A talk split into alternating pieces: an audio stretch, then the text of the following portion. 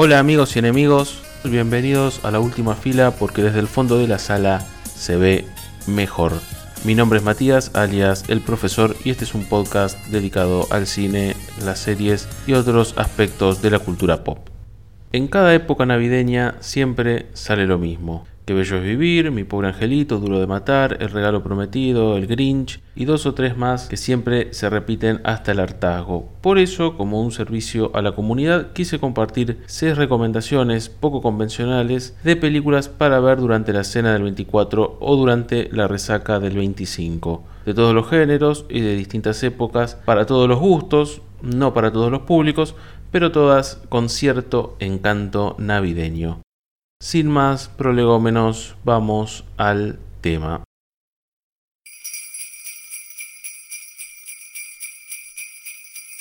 El comienzo de este recorrido inicia en 1964 con este clásico llamado Santa Claus Conquers the Martians, cuya traducción sería Santa Claus conquista a los marcianos.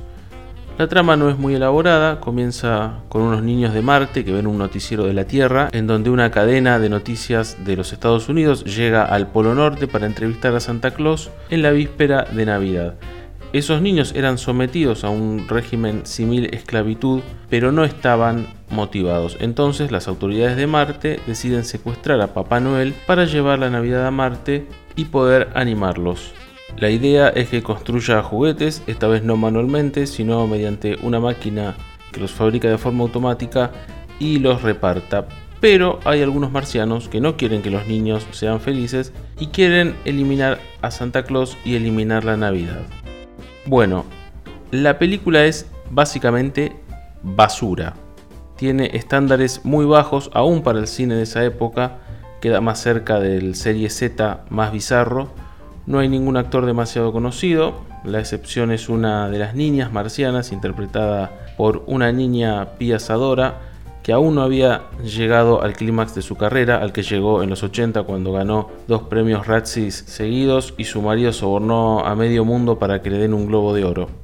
Volviendo a la película, es obvio que es extremadamente cutre, que se nota que tiene un presupuesto cercano a cero, lo que explica que se hable todo el tiempo de niños y solamente aparezcan dos niños, o mejor dicho, cuatro niños, dos terrícolas y dos marcianos. Pero entonces, ¿por qué la recomiendo? Porque estamos frente a uno de esos típicos casos de película que de tan mala pasa a ser buena. Y esto por los efectos impresionantemente baratos. Recomiendo a todos prestar especial atención al oso polar que aparece en el Polo Norte. Es fantástico. También el personaje de Santa Claus, de este actor John Cole, es un personaje que se ríe y hace chistes en las situaciones más inoportunas, es prácticamente un psicópata y no hay ni un solo personaje en esa película que tenga una risa más o menos creíble.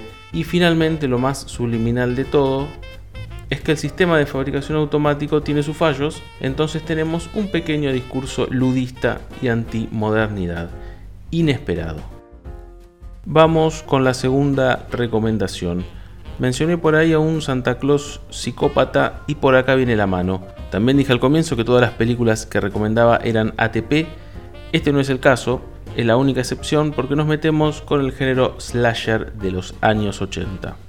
Las películas sórdidas de Navidad pueden rastrearse hasta la década del 40, dentro del terror propiamente dicho hay varias de los 70, incluso de comienzos de los 80, pero para esta recomendación me voy a quedar con el clásico Silent Night, Deadly Night de 1984, que por estas tierras se conoció como Noche de Paz, Noche de Muerte.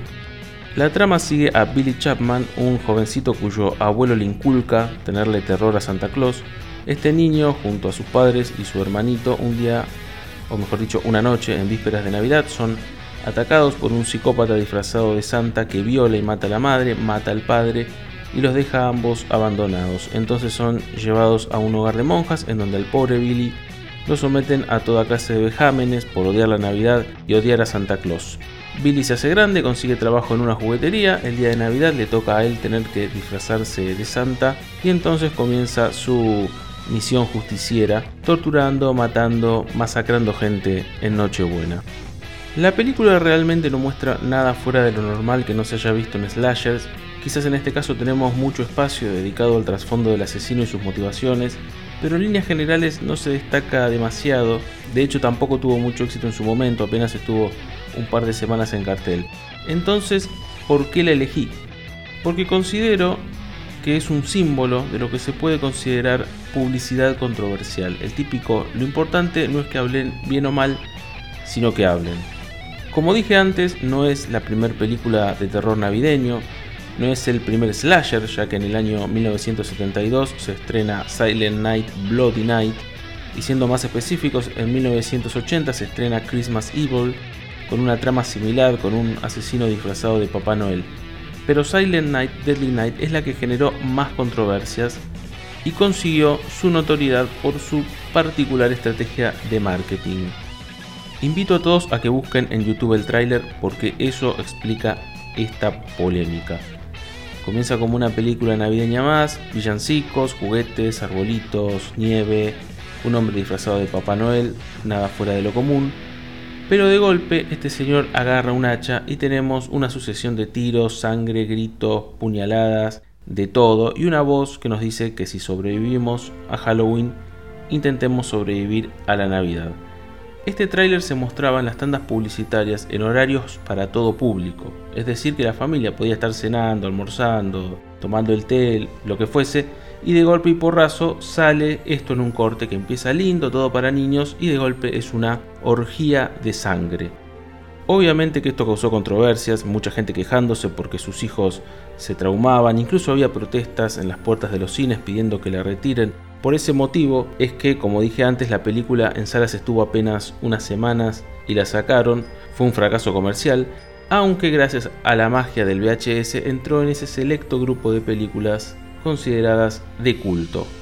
Con el tiempo salieron varias secuelas, las últimas de ellas sin nada que ver con la trama original o simples reboots. La más famosa probablemente sea la 2, con aquella histórica escena del Día de la Basura, pero quise en este espacio navideño rescatar aquella película de terror que puso en alerta a los padres. Porque si no te pones a los padres en contra, ¿me querés decir para qué querés hacer una película de terror? Seguimos en los 80, avanzamos un año hasta 1985 y nos encontramos con otra película que la crítica masacró, pero con el tiempo adquirió el estatus de culto. En este caso me refiero a Santa Claus The Movie, una película que podemos considerar de fantasía, aunque es raro caratularla. Para hacerla corta, la película trata sobre un anciano del siglo XIV llamado Claus que disfrutaba de salir en plena noche de Navidad atravesando el viento frío y la nieve para regalar juguetes junto a su esposa en un trineo con dos renos. Este anciano es literalmente salvado de la muerte y secuestrado por un grupo de elfos que le dicen que tiene que hacer juguetes para todos los niños del mundo. Básicamente que tiene que ser su esclavo. Pasan los siglos, aumenta la población mundial, Klaus gracias a la magia sobrevive, necesita un asistente y lo elige a un elfo llamado Patch que inventa una manera de hacer juguetes al momento en una máquina. Digamos que inventa el toyotismo. Pero resulta que los juguetes son una basura que se rompen de nada. Entonces lo rajan y Patch termina trabajando para un empresario inescrupuloso británico llamado BZ. Sí, BZ. B larga Z. Que parece que quiere matar a todos los niños del mundo o algo así. Entonces ahí empieza la competencia entre Santa Claus y su antiguo elfo. Más o menos lo mismo que Metallica con Mustaine. En los roles protagónicos, Santa Claus es interpretado por David Huddleston, a quien muchos recordarán por ser el gran Lebowski, el elfo Patch es Dudley Moore y el empresario BZ es John Lithgow. La película, para decirlo en pocas palabras, es horrible, está llena de cursilerías y ridiculeces, pero aún así la rescato por varias cosas. Tiene algunas escenas emotivas, tiene explosiones, hay una escena en el World Trade Center, tiene también un alegato ludista en contra de la automatización y el just in time. La actuación de John Lithgow es ultra exagerada, hay un par de Coca-Colas y McDonald's metidos sin la menor sutileza, pero lo que más quiero destacar es a su director Genot Swark, quien había tenido algunos pasos en falso en el pasado como Tiburón 2, pero exactamente un año antes, en 1984, fue responsable de esa rara avis del cine de superhéroes llamada Supergirl. Y de hecho, si ustedes comparan ambas películas, van a ver que tienen un estilo casi idéntico, incluyendo las pantallas verdes ridículas y una banda de sonido aceptable. Lo cual me lleva a pensar a que quizás Supergirl comparte el mismo universo que Santa Claus, por lo que Superman podría formar parte de este universo. Para la siguiente recomendación nos mantenemos en 1985. Acabo de notar que bastante ochentos esta lista. Pero con un especial animado. Especiales navideños de películas o series de acción hemos tenido muchísimos. Podría haber elegido el de G.I. Joe, el de los Pac-Man, el musical de las Tortugas Ninja, incluso, ¿por qué no?, el de Star Wars. Eh, dicho sea de paso, en YouTube está el especial de Star Wars en español latino original. Recomiendo a todos verlo en ese idioma. Es una experiencia casi religiosa. Pero no. La siguiente recomendación es el especial He-Man and She-Ra A Christmas Special, es decir, el especial de He-Man y She-Ra, que si no tengo mal entendido fue una de las primeras ocasiones en las que los gemelos hacen un crossover. Como sea, la película o especial o como se la quiera denominar, comienza con los preparativos para el cumpleaños de He-Man y She-Ra que a sus padres les recuerda a la Navidad. Cabe preguntarse si He-Man no es Jesús entonces. Y cabe preguntarse también cómo conocían el concepto de la Navidad. En medio de todo eso, Orco cae a la Tierra, se encuentra con unos niños que le enseñan lo que es la Navidad. He-Man y Shira rescatan a Orco y de paso traen a esos chicos, pero resulta que el amo de la horda, si me equivoco pido perdón porque no conozco mucho de este universo, el amo de la horda convoca a los antagonistas de nuestros héroes, a Hordak y Skeletor, para que acaben con esos niños para acabar con el espíritu navideño. Y entonces ambos villanos compiten para ganarse el favor de su jefe. Lo sumo a las recomendaciones porque creo que este especial resume todo lo que un especial navideño tiene que tener. Cursilerías, canciones estúpidas, exceso de rojo y verde por todos lados. Y no quiero spoilear, ¿A quién carajo le puede importar que spoile esto? Bueno, no quiero spoilear, pero hay cierta redención, hay cierto conocimiento del espíritu navideño, otro elemento más, ese espíritu que todos dicen sentir de generosidad, de bondad. En fin, yo creo que este especial es el resumen de todos los especiales y además, aunque nunca me atrajo demasiado este universo, siempre me encantó el arte y las formas de sus dibujos. Así que recomiendo verlo por encima del especial navideño del programa de Shira de Netflix, que no sé si existe porque nunca vi ese programa, pero está dibujado horrible, así que lo rechazo. Me mantengo en el mundo animado, pero viajo muy atrás, más precisamente hasta el año 1936. Voy a elegir un corto animado de los estudios Fleischer, los mismos que trajeron al mundo a Popeye el Marino, los primeros cortos de Superman y a Betty Boop. En este corto, llamado Christmas Comes But Once a Year, que traducido sería algo así como La Navidad viene, pero una sola vez al año, aparece un personaje de Betty, pero ella no aparece. El corto cuenta la historia de un orfanato donde viven niños muy pobres que para Navidad reciben regalos que son una porquería y se rompen enseguida.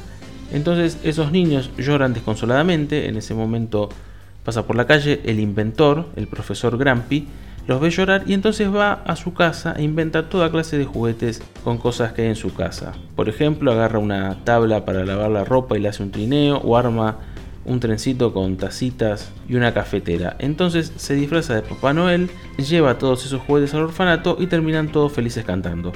Ahora bien, ¿por qué elijo este corto animado? ¿Por qué no elegí alguno de Disney como el Taller de Santa Claus, que es uno de mis favoritos y es uno que miraba todos los días, literalmente todos los días, cuando tenía 4 años.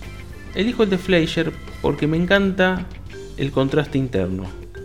Por un lado, una animación totalmente cutre y barata que repite fondos y personajes sin ton ni son, pero por el otro, además de lo bien animados que están los juguetitos, el final tiene una escena en... no sé si decirle 3D o live action, pero es un trabajo buenísimo. No doy más detalles porque no es que no quiera spoilear, sino porque no sé cómo describirlo. Así que ya saben, en YouTube lo pueden encontrar y ven lo que es eso. Para terminar voy a recomendar algo que no vi. voy a recomendar El Nacimiento, película del año 2006 sobre el nacimiento de Jesús. El verdadero nombre de esta película, si no me equivoco, es The Nativity Story. Es la historia sobre Belén, los Reyes Magos, Herodes, lo de siempre, digamos. En el reparto tenemos a Oscar Isaacs, a Paul Dameron como José, a la actriz australiana Keisha Castle Hughes, quien fue una de las hijas bastardas de Martel en Game of Thrones, como la Virgen María, y el rey Herodes es el norirlandés Ciaran Hines, es decir, Steppenwolf. Actores aparte, ¿por qué recomiendo algo que no vi? Porque recuerdo que cuando salió un grupo fundamentalista católico llamado Fundación Misericordia Divina, el mismo que se la pasa escuchando canciones al revés para encontrar mensajes satánicos, salió a decir que esta película era una blasfemia y que incluso se podía sospechar que no era sobre Cristo, sino sobre el anticristo.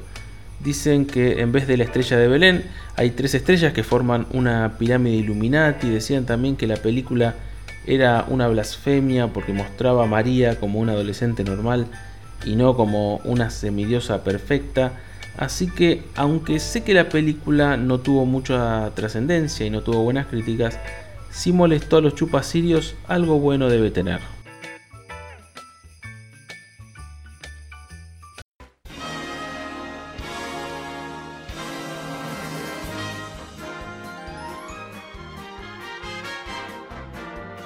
Tendría que haber recomendado 12, así llegaba a los 12 días de Navidad. Quedarán para el año que viene entonces. Y bien amigos y enemigos, esto es todo por hoy. Recuerden visitar el blog Última Fila, la dirección es ultimafilacs.blogspot.com. Estamos en Facebook como Última Fila, en Twitter y en Instagram como arroba ultimafilacs. Este podcast está disponible en Spotify, eBooks, YouTube o en el propio blog y estén atentos que en cualquier momento se viene otro podcast. Que tengan un buen día y feliz Navidad.